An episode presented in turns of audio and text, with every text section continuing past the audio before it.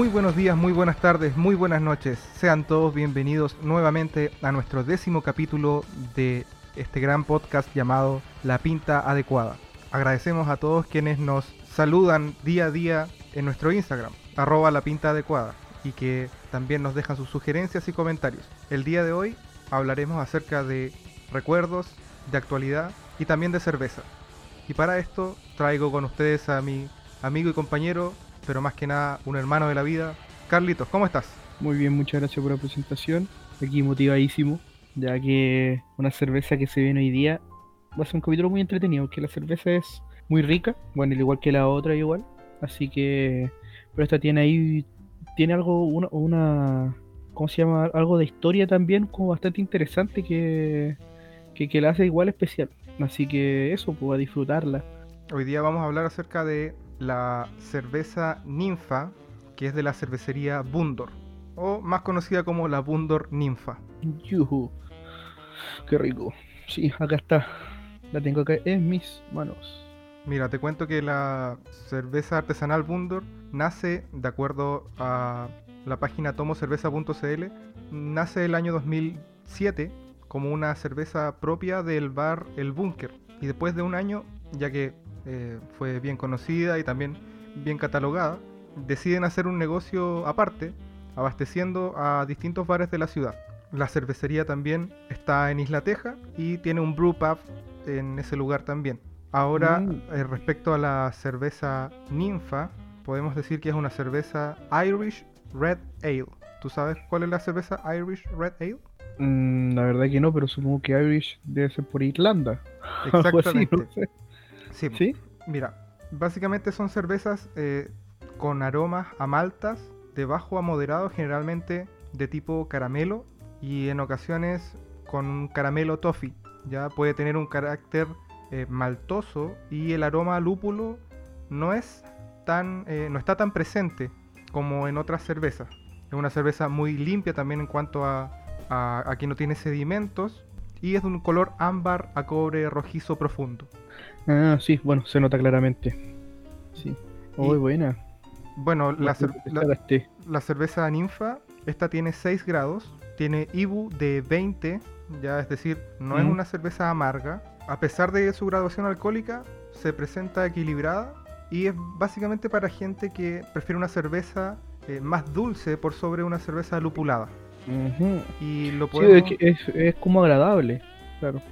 Y una de las razones por las cuales ya la estamos probando y para también todas las personas que estén escuchando en Valdivia y también estoy seguro que en muchas otras partes y debido al confinamiento que puede existir en su ciudad, en esta cervecería y en muchas otras también se está utilizando el sistema de growlers, ya no solo de botellas y de barriles que son las más conocidas, pero también está el sistema de growlers. ¿Tú sabes lo que son los growlers? Bueno, tienes uno ahí, lo estoy viendo. Así es, es como una, bot- una bot- un botellón más grande. Bueno, en todo caso, eh, incluso hay un local que tiene este nombre y todo el tema. Pero Growler igual estaba antes, antes se ocupaban harto, pero ahora, como tú decías, con el mismo contexto del confinamiento y todo, se han ocupado más. Incluso un círculo más cercano he visto que ha comprado Growlers o mandado comprar Growlers, que son como estos envases que, que son de litro generalmente, un poco más, los cuales rellenas solamente sale más económico el relleno y también es como la misma forma de que en vez de ir a un bar, te lo llevan para tu casa. Claro, eso es en, el formato delivery y hablando de growlers, esta es una, mm, una forma de distribución de cerveza que data de mucho, mucho tiempo, eh, ya acercándonos a 1880 aproximadamente se datan las Oh. primeras informaciones respecto a, los a los growlers. Y bueno, se supone que el, el original es de un litro 900, pero también hay formatos de, de un litro. Y te voy a dar algunas, algunas indicaciones o algunas formas de, de por qué el growler es una buena opción para utilizar, no solamente ahora, sino también en lo que es eh, el- la forma de beber cerveza. Ya, cuéntame. Bueno, cuando estás consumiendo la cerveza en growler, en realidad estás consumiendo la cerveza en su estado más puro y natural. Ya por lo tanto tiene más aroma y sabor, porque viene directamente desde el barril. Ah, No pasa por ningún otro proceso, no, lo, no está ni en la lata, no ha estado en la botella, solamente ha estado desde la producción hacia tu growler. Claro. Y lo, y lo único que está como en la botella es como lo que está en el growler nomás mientras te lo sirve. Sí, efectivamente. Y también, por lo mismo, es más económico.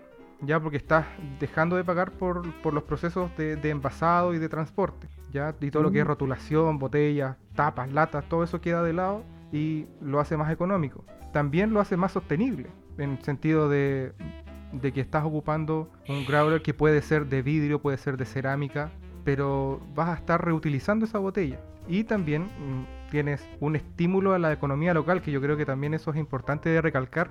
En el lugar donde tú te encuentres, eh, siempre dar un, un apoyo a, a la economía local siempre es necesario. Y finalmente, ¿por qué no decirlo? Eh, también el tema de la decoración, porque hay growlers que son vienen con diseño, son coleccionables, entonces tienen varias, varios factores que, que lo hacen una muy, muy buena idea de distribución y también para que llegue fresco a, a tu hogar, si es que lo pides, o a, a donde lo quieras beber. Mm, Bueno, sí, se nota. Bueno, ahora ha sido bastante útil en este contexto, claramente. Sí, efectivamente, así que una buena opción para quienes tengan la posibilidad de, de probarlo o que lo hayan visto y no, no se hayan atrevido, pruébenlo, es la mejor opción y desde acá, Carlitos, Y- te, te digo salud, ya Salud. para probarla. Mm. No, yo de- debo reafirmar que está muy buena. Me va a servir un vasito claramente. y- int- Intente servírsela en un vaso, señora, señor, que está escuchando. Que no, no se lo tome directamente el Growler. Bueno, Bundor ofrece también el, en los precios. ¿Tú sabes los precios más o menos del Growler? Sí, mira, Bundor ahora él está, el Growler lo tiene a 3 mil pesos, es un precio costo, digamos. El Growler solo y también el litro de cerveza también lo tiene a un precio bastante asequible, de 2.900. Tienen promoción, la, la van sacando por, por semana promoción de cervezas. Claro. Bueno, hay que aclarar que el Growler a comprarlo, te compra el Growler y después la idea que queda tuyo. Claro, La después solamente... tuya, tú después rellenas. Sí, exactamente. Y bueno, Sí. en- dentro aquí las instrucciones de uso del growler de, Wundor te dice que se consuma preferentemente antes de 3 días, mantener de 6 a 10 grados y lavar bien antes de rellenar, que eso es algo también importante. Una vez terminada la cerveza, lavar el Sí, envase tres veces por lo Eso es menos. súper importante, sí. Es verdad, porque a veces como que piensa que se ocupa y listo, y al final recuerda que es una botella, algo que, ¿cómo se llama? Tiene que mantenerse limpio, po, por una cosa de higiene. Sí, efectivamente, y también, y esto sirve por mucho tiempo, si es una botella grande de vidrio o de cerámica también puedes encontrar. Yo creo que esto va a romper igual como un poco más el estigma, porque antes igual como que uno no accedía mucho a este tema de Growler, te compraba uno y listo, a lo más, pero ahora se ve más y yo creo que vamos a acceder mucho más a ese, a ese tipo de servicio, creo yo, que va a ser como algo más, como algo que, que se va a pensar antes de un carrete, por ejemplo, puedes llegar con tu Growler si quieres con algunos amigos, ¿cachai? O algo así, po. o sea, obviamente lo único que vamos a querer después de todo esto sí es salir, po. pero por ejemplo en una previa, si quieres llegar con algo, pasa buscándote tu litro de, de cervecita de esta Bundor que es muy buena y, y puede ser algo distinto, así que salud de nuevo, compañero. Saludos ¿no? entonces por esta Sí. cerveza ninfa que mm, es una cerveza Irish Red Ale, recordemos que se caracteriza más por su maltosidad antes de- del, del sabor y aroma a lúpulo. ¿Por, Entonces, por qué para- decía, ¿Por qué era eso de la maltosidad, disculpa?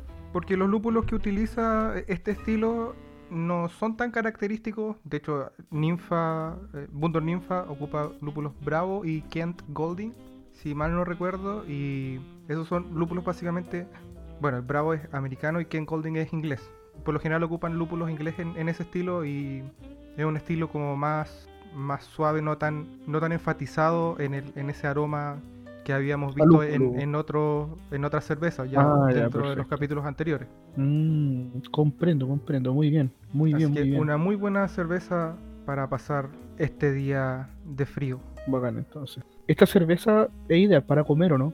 Es como para picar algo, para... Sí, mira, de maridaje, de acuerdo a dolcebirra.cl, también que tiene bastante información acerca de las cervezas nacionales, los maridajes que surgen a través de, de las descripciones y opiniones también de muchas otras muchas otras personas a través de del sitio web dicen que es especial para cuando quieres comer sushi o hamburguesas o quesos o cerdo eh, grillado Ah, buena. Así que tiene harto maridaje para, para comer. Ah, para comer en general. Oye, mira, hablando de eso mismo de comer, caché que justamente a la hora de comida, mira la relación que te hice, la relación que dice comida, Ya, Ya. ¿por qué? te traje, te traje un programita.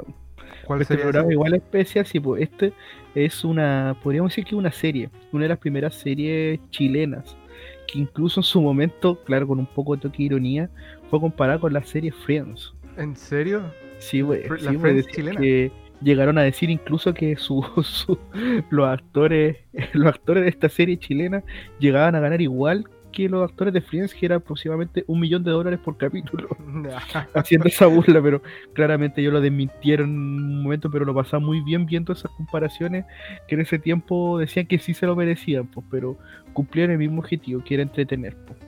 Así que si yo te digo, ¿qué se miraba mientras uno estaba almorzando? Cuando estábamos en el colegio, pues, años 2000, los 2000, por ahí. Ah, ya sé. O, lo- o los 90 igual. Estoy seguro ¿Qué? que estamos hablando del mismo programa que yo estoy pensando. ¿Será Los Venegas? Los Venegas, pues justamente hoy día venimos a hablar de la familia Los Venegas. A ver, se. Los Venegas, mira. Eh, sí. Subidú y subidú. ¿Cachai? Esa música tan característica que tenía. bo. Ya, bo, ¿qué te puedo contar de Los Venegas? Mira, Los Venegas se podría decir que fue un sitcom, eh, la cual era una comedia de situación, ya, y que era producida por, por Chile Films, ya, y era emitida por Televisión Nacional, por TVN. Podrás creer que estuvo desde 1989 hasta el segundo trimestre del 2011. Ya. Eh, los capítulos estreno del 2011 fueron estrenados en el 2010. O sea, como que el 2010 se dejó de grabar. El 2011 como que siguió la emisión, pero como que al final siguió, se grabaron algunos capítulos, pero no, no fue lo mismo de todos los años. En el Ah, ya. 89, claro. Bueno, era como se llama una serie que duraba media hora, que siempre tuvo como la misma función, ¿cachai? Y que era protagonizada por una familia de que se podría definir como estrato socioeconómico medio, ¿ya? Y que rec- recreaba las situaciones de sus amigos y sus vecinos, po, ¿cachai? Y los protagonistas eran Jorge Gajardo y Mónica Carrasco, el pelado, el pelado y la, y la Silvita, ya que y los cuales en la vida real también son matrimonio. Ah, sí, verdad que son, también son matrimonios en, en- en la vida real y han salido también. Sí, pues entonces, claro, ellos, ¿cómo se llama? La ambientación era de tipo contemporáneo, ¿caché? Como que todos los años se iba adaptando a, a las situaciones y todos los años sacaban una, una temporada desde el 89 hasta el 2011, ¿ya? Bueno, el 2000, como decía, el 2011 fueron capítulos que fueron emit- o sea, que fueron grabados en 2010, ya porque se iban repitiendo claramente que duraron en 2011 hasta su última emisión que fue el día 27 de julio del 2011 27 de Ya. junio. junio, exacto. Y bueno, recordar también que, bueno, el, tú sabías que este programa empezó bajo el nombre de Los Venegas a las dos y media. Así se llamaba. ¿En serio? ¿No era Los las y media porque, claro, empezaba a las dos y media justamente. Y después, en octubre del 89, el año que empezó, se trasladó a las siete y media de la tarde un tiempo. ¿Ya? Ya. Pero cuando se cuando empezó la nueva temporada en julio del 1990 pasó al horario de las una y media de la tarde. Ahora recordar también que por ahí por los años 2004, 2003 hubo unos cambios un poco de horario en el tema de las noticias, que muchas veces lo daban a la una, pero después o lo daban a las dos. Y siempre a la una y media estaba Los Venegas, o era después de la noticia o era antes de la noticia. Ya, pero siempre en ese horario, en esa banda horaria. Exacto, sí, bueno, también hay que, ¿cómo se llama? Hay un precedente de este, como esta familia que ah, primero, como que los orígenes de los Venegas fueron en el Sábado Gigante, cuando era la familia Valverde, donde actuaba Gajardo, Gajardo era el, el papá de la familia, la hija era Marilu Cueva y, y los pretendientes de la hija era como Pato Torre y Oscar Olavarría. Y bueno, eso, ¿cómo se llama? Esos actores después se fueron al Happening con Hap. Sí, pues efectivamente. Para otro Exacto, programa, entonces, para el por otro eso- canal. Exacto, entonces por eso eso fue como el tema, caché que al principio era como la familia Valverde, como que fue como el inicio de los Venegas, como que por ahí podía ir la cosa, y después, después los Valverde, los Venegas inició en el 89. Tú sabías que, bueno, entre los premios que ganó los Venegas, que ganó el premio APE en el 92, eh, ganó la mejor producción. Así que, bueno, también recordar que todo esto, hubieron hartos actores que pasaron, pero siempre como lo más fijo eran como la familia principal, la familia nuclear, que en ese tiempo como representaba como la sociedad chilena, mamá, papá, e hijo e hija, dentro de la cual la hija después tuvo su hija y su propia pareja. Siempre, como decía, era un, un clima contemporáneo, pero en el año 96 hubo un, como un salto en el tiempo. ¿En serio? Un salto en el tiempo en la misma serie, porque resulta que la Paolita quedó embarazada y las personas, los productores no quisieron que Paolita quisi- actuara con su hija, eh, quedó embarazada la actriz, pero también la, el personaje. Entonces Ah, no quería ya. que estuviera con, claro, no quería que apareciera como que ella trabajara con la niña recién nacida. Entonces hicieron un salto en el tiempo y como que apareció después, como que cinco años después. Ah, ya, ya, ya. ¿cachai? Donde la, la nieta ya estaba grande, ¿cachai? Y, y ya tenía 5 años y todo eso, entonces, eh, así, así como fue como funcionó. Y después se fue adaptando como con el tiempo, fue bastante raro ese salto de línea, pero después como que se adaptaron. Como que después nunca más nombraron los años, una cosa así. Pero todos sabían en qué año estaban. Entonces, eso pasó con los Venegas, pues, ¿cachai? Bueno, los Venegas siempre estuvieron altas y bajas de rating, pues, ¿cachai? Pero, por ejemplo, donde fue el mejor año fue el 2002, donde tuvo 10,8 puntos. Eh, Y para después para iba- ese periodo estaba bien eso. Era bien, pues claro, para todo ese, todo ese periodo. Entonces, tenía baja y alta, pues, ¿cachai? Entonces, pero siempre tenía como su público fiel. pues. Sí, pues, Esa es la gracia de los. Venegas, pues, tenía su público fiel, pues, que lo veía cada vez que iba a almorzar, ¿cachai? Y todo eso. Generalmente todo lo veía cuando, cuando almorzaban, pues, ¿cachai? Bueno, también estaba la abuela, la, la, la, la abuelita de la, la Yoya Martínez, Sí, que era doña Hilda, que era la suegra del Guillermo Venegas, de Guillermo Venegas. pues. Entonces, era por Yoya Martínez que eh, ella falleció en el 2009, ¿cachai? Por un paro cardiorrespiratorio. Pero el personaje nunca dejó de existir en los créditos, siempre la mantenían, haciendo que la persona razón. estaba como enferma, ¿cachai? Que estaba acostada nomás, solamente estaba acostada. Entonces, siempre la, la incluían, como mi mamá me está llamando, iban la- los actores y seguía saliendo en los créditos. Ella siempre siguió como presente hasta el final. Ya. Así que bueno, hubieron hartos personajes, dentro de todo estaba el eterno enamorado de la Paolita, que era el Pink, que El después Pink, siguió el. Pink, el Pink, el Pink, ¿cachai? Después estaba el esposo de la Paolita, que era Gonzalo, ¿cachai? Que la primera, la primer, la primera actriz que hizo de la hija de ellos dos era la verdadera hija de Gonzalo, del Alberto Castillo. El personaje era Gonzalo Ríos, la pareja de, de la Paolita. ¿Cachai? Entonces, y él era como, él trabajaba en la disco La Igual Eléctrica, la Igual Eléctrica, pues entonces ahí fue que ya la Igual Eléctrica siempre andaba tocando guitarra y todo eso. Ya, ahora hay un dato que nadie se acuerda mucho que fue como al final que en el 2010 eh, ellos se separaron, pu, la Paolita y Gonzalo en la serie, porque Pa- la Paolita eh, resulta que se fue a, a África en la serie, ¿En o sea, no, no actuó más, se fue a África y le pidió el divorcio ahí. Sí, así que ellos terminaron separados. Pero eso fue la última temporada ya. Y bueno, después ya. Oye, aquí, ¿Cómo se llama? aquí Dime. tengo que preguntar, y yo creo que es la pregunta que todo el mundo se está haciendo en este momento, porque es uno de los grandes misterios, no de la televisión chilena, sino que de la historia de Chile. Y muchos ¿Cuál? historiadores han tratado de resolver este dilema. ¿Cuál? ¿Qué pasó con Memito? Ahora viene, como tú decías, ¿qué pasó con Memito? Pues Memito era el hermano de la Paolita, del hijo de los Venegas. ¿Sí? Ya, pues. ¿sabes lo que pasó con Memito? Memito resulta que eh, que este hombre, Memito, resulta que este personaje hizo como que se había ido a estudiar, ¿cachai? se Eso fue dijeron. a estudiar, se fue a estudiar, claro, y él siempre después terminó estudiando, eh, ¿cómo se? Era el hijo menor pues, de la familia, pues, de, de Guillermo y Silvio. ¿cachai? Entonces él era súper ordenado, estudioso, era scout, ecologista, y después se fue, desde el 96 empezó a desaparecer, pues, ¿cachai? Como que aparecía de repente, ¿no? Y el argumento era que él se iba, se fue a trabajar a Osorno como ingeniero forestal, ¿cachai? Ahora, sí, pues, pero después, en el 2001, nunca más se explicó por qué desapareció, nunca más habló de él. Y dice que esto fue porque hubo diferencias con la dirección, la dirección del programa. Ah, Entonces, como ¿en que serio? Ahora este actor claramente hizo su vida totalmente alejado de la, alejado de, de todo, todo el tema de, de- de la actuación. Y bueno, hay muchos personajes principales, o sea, perdón, principales, muchos personajes secundarios que actuaron, ¿cachai? Que estuvieron ahí, pero uno de los principales, o sea, de los principales, los secundarios, mira, para que redundancia, ¿qué más crees tú que un personaje que hasta el día de hoy sigue presente en la memoria colectiva? Yo creo que no hay forma de poder sacarlo de ese personaje. No- nadie, y nadie dice que puede sacarlo, el compadre Monchu. El, compadre Moncho que después que después de todo si lo analizas bien, ese personaje era un personaje bastante nefasto porque cada vez que se, se podía cagar a su, a su amigo, lo hacía. Cada vez que podía robar, lo hacía. ¿cachai?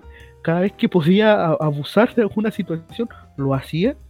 ¿Cachai? ¿Qué debía plata? ¿Qué debía el arriendo? Porque vivía al frente, después terminó viviendo al frente en la casa de, de como una cabañita y nunca pagaba nada y pedía mucha plata. Y siempre andaba bolseando. Esa era su, esa era su gracia. El personaje interpretado por Adriano Castillo, que el cual se vestía igual como se viste el mismo actor. claro. era como, claro, entonces todo el mundo siempre dicen que la gente de Santiago que siempre lo ve en el paseo Humada paseando porque el hombre siempre anda en locomoción. Y es como un personaje criollo. Totalmente. chileno este personaje salió, claro, personaje que tenía ahí a su, como de repente parecía su ex esposa y que también tenía una hija, que hizo familia, es mucha historia, así que ahí Adriano Castillo con el personaje famoso compadre Moncho. Así que dentro de los datos curiosos que tiene esto para ir finalizando, ¿sabías que en el año 95 eh, la nueva administración del país caché que querían terminar, pues, querían terminar la serie, no les gustaba, porque el directorio de TVN no le gustaba. En algún momento, por, por así como que el gobierno de turno no le gustó la serie, pues como que en un momento tirar la, la moción de por favor terminemos esto. ¿En serio? No nos gusta, sí, no nos gusta. También por el tema de que la serie estaba tomando, tenía, estaba, estaba viendo algunas otras cosas, bueno, siempre fue como algo bien liviano para ver un humor bien liviano con risas grabadas, ¿cachai? Un humor súper así como sano, pero a alguien no le gustó, y adivina quién intervino. ¿Quién intervino para que no salga del aire? Si no es el Papa, no sé quién es. Mm, la Martita, la esposa de Eduardo Frei, del gobierno de turno. Ella simplemente llegó y dijo, no, esto no se termina, por favor, no lo saquen. Porque era asiduo a, los Venegas, le gustaba. Decían que le gustaba a los Venegas mientras almorzaba, por creerlo. Dicen los rumores, no hay nada confirmado. Pero dicen que, claro, que, le gustaba a los Venegas. Mira, te, te, dije loco con ese dato. La, misma primera dama intervino para que no se, no se clausurara a los Venegas, ¿cachai? Ah, para que no saliera del aire. Exacto, exacto. Así que eso, eso te puedo contar. Bueno, hay muchos otros datos que se pueden encontrar, pero esos son como los más principales. Bueno, también estuvo Felipito y Beth Vergara como invitados también. Ah, tenían personajes invitados entonces. Sí, pero esos son como los más destacados porque pocas veces apareció otro personaje. Muy pocas veces. Así que, como decía, bueno, recordemos que fue una serie que se transmitió durante casi 22 años. Ellos mismos dijeron que resulta que ellos eh, ¿cómo se llama? Nunca ganaron un tremendo sueldo, incluso dicen que podrían haber ganado mucho mejor debido al éxito del programa, pero resulta que siempre ganaron como un poco más del mínimo casi como actores, nunca se hicieron millonarios. Era como entonces de, teatro. Exacto, ellos por el amor a su como la entretención decían que lo pasaban muy bien. Claro, fue como un tema de que lo, lo pasaban súper bien, que y de, de, verdad era actuar de familia que se sentía muy familia, o sea, como que y los mismos actores hasta el día de hoy dicen que, por ejemplo, casi nadie lo reconoce como cómo se llama con su nombre, pues siempre la Carolina Marzán, que la actriz que da la Paolita, siempre, hola Paolita, ¿cómo estás? Quizá la gente piensa que se llama Paolita. Claro, pues la, gente como que de repente la, ha pasado en situaciones serias que venga Paolita para acá, ¿cachai? Todo lo conoce como la Paolita, la Paolita, el Guillermo, el pelado Venega y la, y la Silvita. Sí, pues. ¿Cachai? Entonces, y el compadre mucho, como te digo, compadre mucho, sí se se instauró dentro del colectivo de la sociedad para esos años y bueno, vive en la memoria de todos nosotros. Así que como una cerveza para comer algo, se recuerda este programa también mientras se almorzaba para ir al colegio después, al menos en nuestro caso. Así que salud. Oye, salud por eso y por el tremendo eh, reporte y análisis de los Venegas que eh, realmente eh, causó mucho revuelo cuando se terminó y también marcó una generación, especialmente de la gente que comía eh, y ponía la tele y los veía a ellos y tenía un, buen momento mientras almorzaba, que quizá era su único rato libre durante el día laboral. Claro, y por, eso también quedó, porque lo veían. Algunos lo encontraban con fue, pero aún así eh, la gente que tenía como televisión solamente por antena, ¿cachai? Era lo que podías ver, pues, y no se pasaba mal, pues, ¿cachai? Y siempre era un humor que te mantenía, pues, ¿cachai? Que no, no, no iba a ser como algo que quizás te haga explotar a carcajadas, pero era una situación que de verdad se te hacía como cómoda en las diferentes situaciones que estaban pasando, así que por eso aguanté lo Venegas. Qué bueno, entonces saludos los Venegas. La iguana eléctrica. sí, por la iguana eléctrica, por el compadre Moncho y por Memito. Por Memito, aguante Memito. Buena, buena, entonces, ya para ir un poco terminando con, con este ciclo de recomendaciones, ¿tú recuerdas que el capítulo anterior te hablé acerca de Cerveza, la otra historia de Chile? Sí, sí me acuerdo. Este documental que hablaba un poco de todos los factores y conceptos que se manejaban en Chile desde la historia hasta eh, muchos otros temas de, de producción, distribución, etcétera. Así es, sí me acuerdo. Bueno, yo te decía que ahora el, este 2020 se estrenó, y de hecho fue ahora en julio, hace como dos o tres semanas atrás, en Canal 13C, un programa que ya existía, que de hecho se llama Al- El que a Chile vino. Ya, bueno. Y bueno, hablaba en las primeras dos temporadas acerca de vino, ¿ya? Y esta tercera temporada quiso hacerlo de forma especial, hablar acerca de la cerveza. Ya, buena. Y ¿Qué te cuentas? ¿Qué te cuentas de eso? Bueno, son 10 capítulos de media hora cada uno que busca entregar un abanico que es lo más amplio posible sobre la industria cervecera nacional. Ya, Y bueno, este documental de el que a Chile vino en su modo cerveza ya ha sacado algunos eh, episodios y estamos hablando de temas que tienen que ver con el cervecero casero en cuanto a los estilos de cerveza artesanales, caseras, el kit necesario para fabricar cerveza, procesos claves en la cerveza, formatos y beneficios de las cervezas artesanales, es decir, una gama de, de datos y una gama de recetas y de formas de llegar al cervecero casero o a la persona que gusta de la cerveza y quisiera ahondar un poco más sus conocimientos, como es el caso de, no sé, de nosotros o, o de la gente que nos escucha. Este es un, un documental sumamente recomendable y que lo pueden encontrar tanto en YouTube como en Canal 13C, Canal 13 Cable. buena. Pero se puede ver así como por internet o no? Sí, se puede ver por internet y todos los días viernes los están dando por Canal 13 Cable. Se enfoca mucho más en lo que es eh, los homebrewers, que se llaman los cerveceros caseros, la cerveza artesanal, la historia, por supuesto, los ingredientes necesarios para, para la realización de la cerveza, que me imagino que tú ya los tienes eh, conocidos al derecho y al revés, ¿o no? ¿Cuántos Por son? supuesto. A ver, ¿cuántos son? A ver, público que lo, que lo está escuchando. Uno, dos, tres. Ah, son cuatro. Son cuatro mijitos. Efectivamente, son cuatro. Era para darme color, era solamente para darme color, no para que la gente empiece a decir, no, oye, responde esto. Sí. Solamente para eso lo hice. Son cuatro, son, bueno, la cebada malteada, el agua, el lúpulo y, la levadura. Y están sacando capítulos semanalmente. Así que los invito buena. a ver este, este documental que, que se estrena los viernes a las 10 y media, pero luego se retransmite los días domingo a las 10 y los lunes a las 10 y media.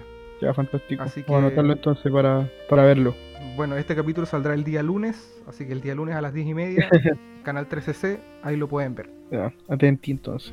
Buenos datos te sacaste, bueno. Así que espero que con estos datos, tanto de la Bundor Ninfa, como de los Venegas, como de El que a Chile vino edición cerveza, puedan eh, compartir con las personas que, que están al lado suyo y siempre compartiendo una buena cerveza. Y con esta información, tanto de recuerdos como de actualidad y de cerveza, nos vamos despidiendo ya. Así que esperamos que nos acompañen para el capítulo número 11, que también vamos a estar hablando de cervezas artesanales. Y los dejamos invitados también para que puedan seguir nuestras redes sociales en arroba la pinta adecuada y esperar nuestro capítulo número 11 que va a salir dentro de esta semana. Y darle like a nuestro Instagram y también a nuestras historias y redes sociales. Carlitos, ¿al- ¿algún saludo en es. especial para esta semana? No saludo a toda la gente que nos está escuchando.